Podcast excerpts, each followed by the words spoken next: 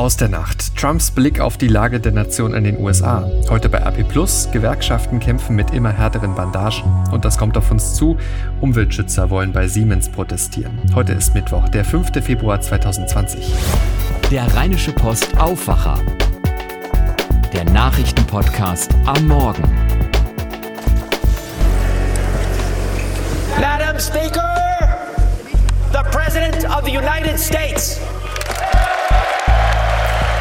Großes Tamtam über Nacht in Washington. Mal wieder US-Präsident Donald Trump hat seine Rede zur Lage der Nation gehalten und sich dabei vor allem selbst gelobt. Zitat, der Zustand unserer Nation ist stärker als jemals zuvor. Damit guten Morgen. Ich bin Henning Bulker. Von mir bekommt ihr jetzt die wichtigsten Infos für den Start in diesen neuen Tag. Und wir schauen jetzt genauer drauf auf diese Rede, die ja äh, auf den Start der heißen Phase im US-Wahlkampf fällt. Tina Eck berichtet für die deutsche Presseagentur aus Washington. Was hatte Trump denn zu sagen zur Lage der Nation? Äh, nun vor allem sei die Lage der Nation so großartig, weil er Präsident sei, posante Trump. Und äh, das will er ganz offensichtlich wieder werden. Er nutzte das Podium vor dem versammelten Kongress für seinen Wahlkampf. Er lobte seine Erfolge. I am thrilled to report to you tonight that our economy is the best it has ever been. Die brummende Wirtschaft, die niedrige Arbeitslosigkeit, neue Handelsabkommen rund um stärkstes Militär, Space Force, scharfe Einwanderungsgesetze, Mauer und so weiter und so fort. Amerika werde wieder respektiert, meinte Trump. Hat er das laufende Impeachment erwähnt? Heute soll das ja zu Ende gehen? Mit keinem Wort. Er fühlt sich ja schon seit letzter Woche total entlastet, als die Republikaner weitere Zeugen und Beweise abgeblockt hatten. Was heute kommt, ist eine Formalie und äh, von den Impeachment-Vorwürfen freigesprochen dürfte Trump dann künftig voll von der Leine gelassen erst recht alles tun, was er will. Gegen eine Hexenjagd, wie er es nannte, muss er sich dann nicht mehr verteidigen. Und jüngste Umfragen haben ihm mit 49 Prozent gerade die höchste Zustimmungsrate seit Amtsantritt beschert. Das schiefgegangene Impeachment Impeachment dürfte ihm dabei geholfen haben. Letzte Nacht drehte Trump eine Siegerrunde im Kongress. Die Demokraten, die hatten ja bei ihren Vorwahlen äh, in Iowa eine technische Panne erlebt. Ganz lange stand deshalb nicht fest, wer da gewonnen hat. Hat Trump dazu was gesagt? Äh, das Debakel von Iowa nicht direkt. Den Spott für die Demokraten ließ er schön bei Twitter, aber in seiner Rede waren jede Menge Seitenhiebe auf die Demokraten. Immer wieder betonte Trump all die schlimmen Entscheidungen der Obama-Regierung, die er habe rückgängig machen müssen. Auch einen Händedruck mit der Kongressvorsitzenden Nancy Pelosi wies Trump zurück. Pelosi nahm es lächelnd, achselzuckend zur Kenntnis. Kanzlerin Merkel hatte ja schon Gleiches erlebt. Tina Eck, Dankeschön. Apropos Iowa, da haben wir ja gerade schon von gesprochen. Es war ja gestern die ganze Zeit nicht klar, wer da bei den Demokraten in der ersten Vorwahl das Rennen gemacht hat. Jetzt aber schon. Bitte schon mal diesen Namen merken, könnte wichtig werden. I'm Pete Buttigieg and I approve this message. Ja, genau. Pete Buttigieg, so heißt der Mann, den zumindest nach vorläufigen Ergebnissen die Demokraten im US-Bundesstaat Iowa als besten Kandidaten sehen für den Präsidentschaftswahlkampf. Pete Buttigieg ist ein Ex-Bürgermeister aus South Bend im US-Staat Indiana und ist mit 38 Jahren der jüngste unter den demokratischen Präsidentschaftsbewerbern. Schwul und Ex-Soldat. Vor einem Jahr war Buttigieg auf nationaler Ebene in den USA noch weitgehend unbekannt. Doch der Demokrat, der hat mit seiner Wahlkampagne nach und nach viel Aufmerksamkeit auf sich gezogen und ähm, fuhr zwischendurch immer wieder erstaunliche Umfragewerte ein. Knapp hinter Buttigieg nach vorläufigen Ergebnissen in Iowa der linke Senator Bernie Sanders, und die Senatorin Elizabeth Warren rangiert auf Platz 3. Erst dahinter kommt Ex-US-Vizepräsident Joe Biden, aktuell also eher Cello für ihn als erste Geige. Dabei war Biden ja eigentlich einer der Favoriten, aber es ist ja auch noch früh in den Vorwahlen, muss man sagen. Schauen wir auf die aktuellen Nachrichten rund um das Coronavirus. Die Zahl der nachgewiesenen Infektionen und der Toten ist in China wieder schneller gestiegen als in den Tagen zuvor. Jetzt gibt es noch einmal fast 4000 Patienten mehr dort. Insgesamt sind es jetzt mehr als 24.000. Die Zahl der Toten in China liegt inzwischen bei 490. Außerhalb von Festland China gibt es rund 220 weitere Fälle, davon 12 in Deutschland. Eine besondere Situation aktuell gerade auf einem Kreuzfahrtschiff in Japan. Das wurde unter Quarantäne gestellt. Dort sind zehn Fälle des Coronavirus festgestellt worden. Ob auch Deutsche unter den Patienten sind, ist noch unklar. Damit zum Sport. Gestern Abend gab es Fußball, DFB-Pokal. Was wir in der ersten Halbzeit abgeliefert haben nach dem 1 so wie wir wiedergekommen sind, ähm, da kann man nur den Hut ziehen vor der Mannschaft. Und äh, mit was für einer Kulisse, was für einer Stimmung wir in die Halbzeit verabschiedet wurden, das war einstatisch und äh, Ja gut, dann zweite Halbzeit hat Düsseldorf mal kurz gezeigt, warum sie in der ersten äh, Liga spielen und wir halt in der dritten. Christian Kühlwetter war das bei Sky-Spieler beim ersten FC Kaiserslautern.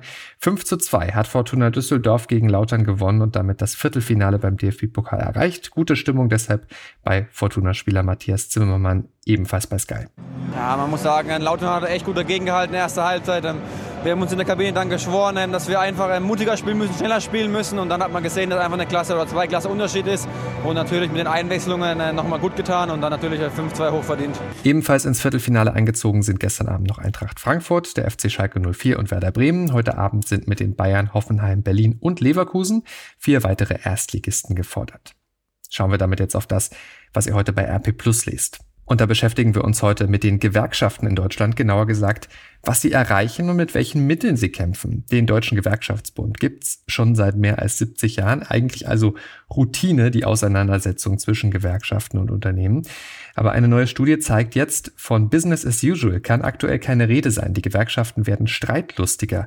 Die Tarifauseinandersetzungen sind 2019 deutlich hitziger geführt worden als im langjährigen Schnitt.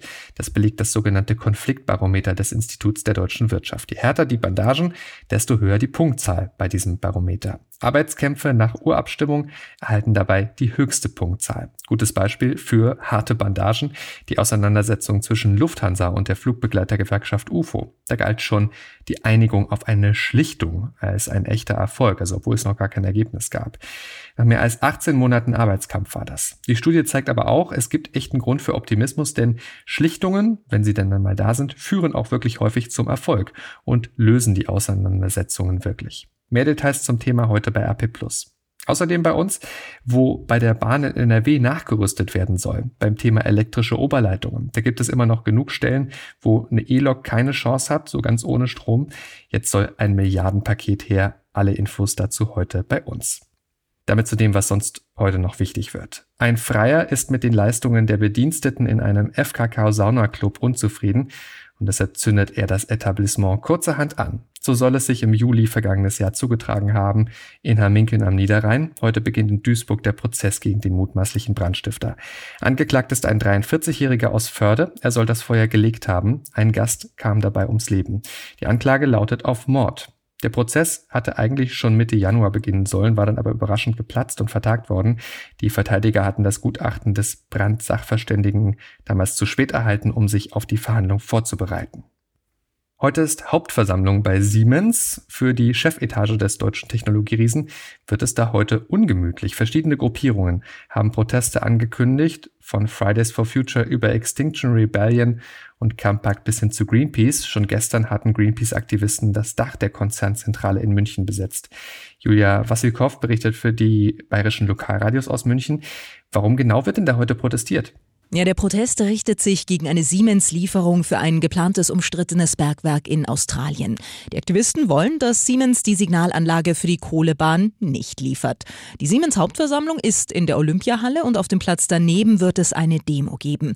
Mit dabei ist Aktivistin Lara Eckstein. Wir werden eine Erde dabei haben, die in echt brennt. Wir appellieren an den Vorstand von Siemens, Sie müssen dafür sorgen, dass dieser Vertrag jetzt aufgekündigt wird. Mit ihrem Protest wollen die Aktivisten vor allem die Siemens-Aktionäre auf ihre Seite ziehen. Ihre Forderung, Siemens soll sich aus allen Geschäften mit Kohle, Öl und Gaskraftwerken zurückziehen. Wackelt der Stuhl von Siemens Boss Joe Käser? Ja, es geht schon um seinen Job. Siemens baut um und wenn den Aktionären das Ergebnis gefällt, sagen Insider, dann könnte Käsers Vertrag über 2021 hinaus verlängert werden. Das Kerngeschäft wird vor allem die Digitalisierung sein und die intelligente Infrastruktur. Das Kraftwerksgeschäft einschließlich Windanlagenbau wird als Siemens Energy ausgegliedert. Da hätte übrigens die Fridays for Future Aktivistin Luisa Neubauer anfangen können, wenn sie gewollt hätte. Das hatte Siemens-Chef Joe Kaeser ihr nämlich angeboten. Danke, Julia Wassilkow bleibt Bodo Ramelow der Ministerpräsident von Thüringen. Im Landtag stellt sich der linken Politiker heute Vormittag zur Wiederwahl und es dürfte ein spannender Tag werden in Erfurt, denn Ramelows rot-rot-grüne Koalition hat keine Mehrheit mehr und die AfD hat den parteilosen Kommunalpolitiker Christoph Kindervater als Kandidaten für das Amt des Regierungschefs aufgestellt. Die CDU will zunächst keinen eigenen Kandidaten ins Rennen schicken. Die Entwicklungen dort behalten wir natürlich für euch im Blick.